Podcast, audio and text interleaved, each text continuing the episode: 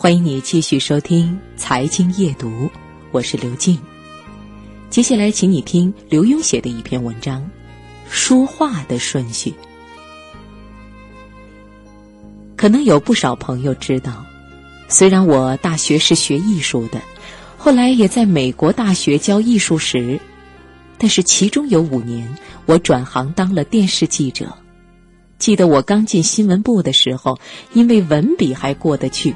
每次写新闻稿都得到不错的评语，但是有一次报道一位钢琴大师到台湾演出，稿子送到主编那儿，却被打了回来，叫我重写，还骂了我一句“外行”。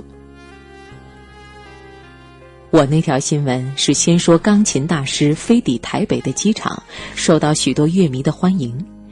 在写大师到旅馆之后，开了个记者会，并在记者会上演奏了一段。听我这么说，如果您是学新闻的，八成已经知道我错在哪里。至于一般人，恐怕会跟我当年一样，不认为有什么错。那就直接说了吧，我错在写这新闻的顺序。照规矩。后发生的事儿，也就是越新的新闻，越得摆在前面。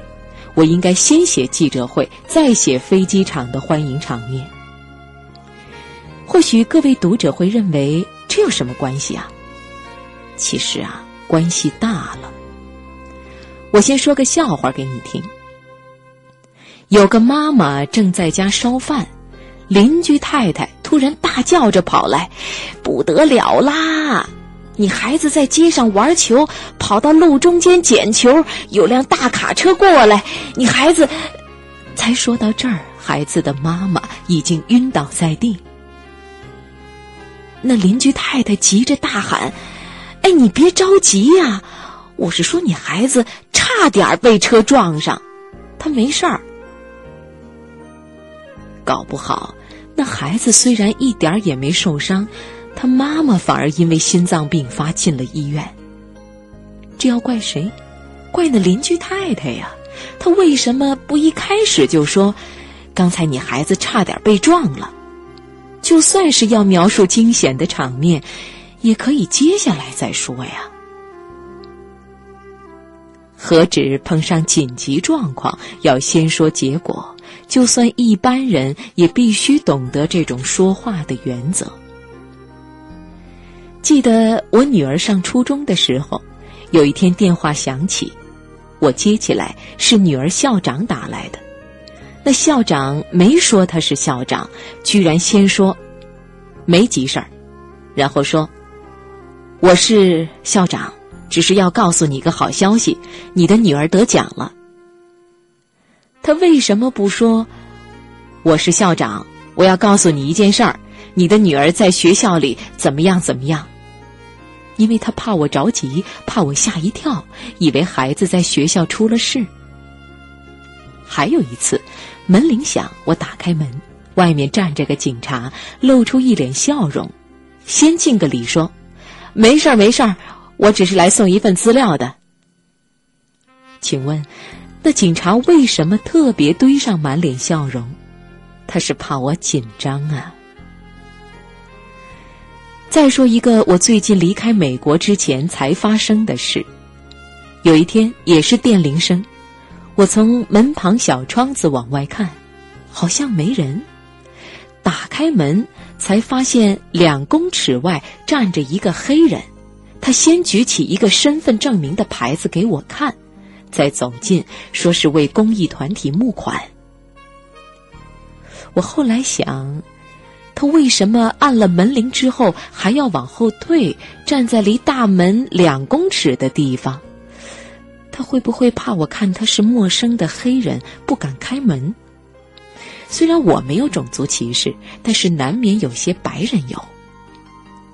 再让我说一个可能发生在大家身边的例子：一位老板下午去开会，才回公司就见一个职员匆匆忙忙的跑来，不得了了！我们的东西出问题了，因为手续少办一项，被压在海关，上不了飞机。就跟前面说的那个妈妈一样，老板听到这儿，因为血压高差点晕倒。哪知道那职员继续说：“哎，幸亏我跑去托关系，把手续补办好，东西及时上了飞机。现在应该到了吧？你说他可恨不可恨？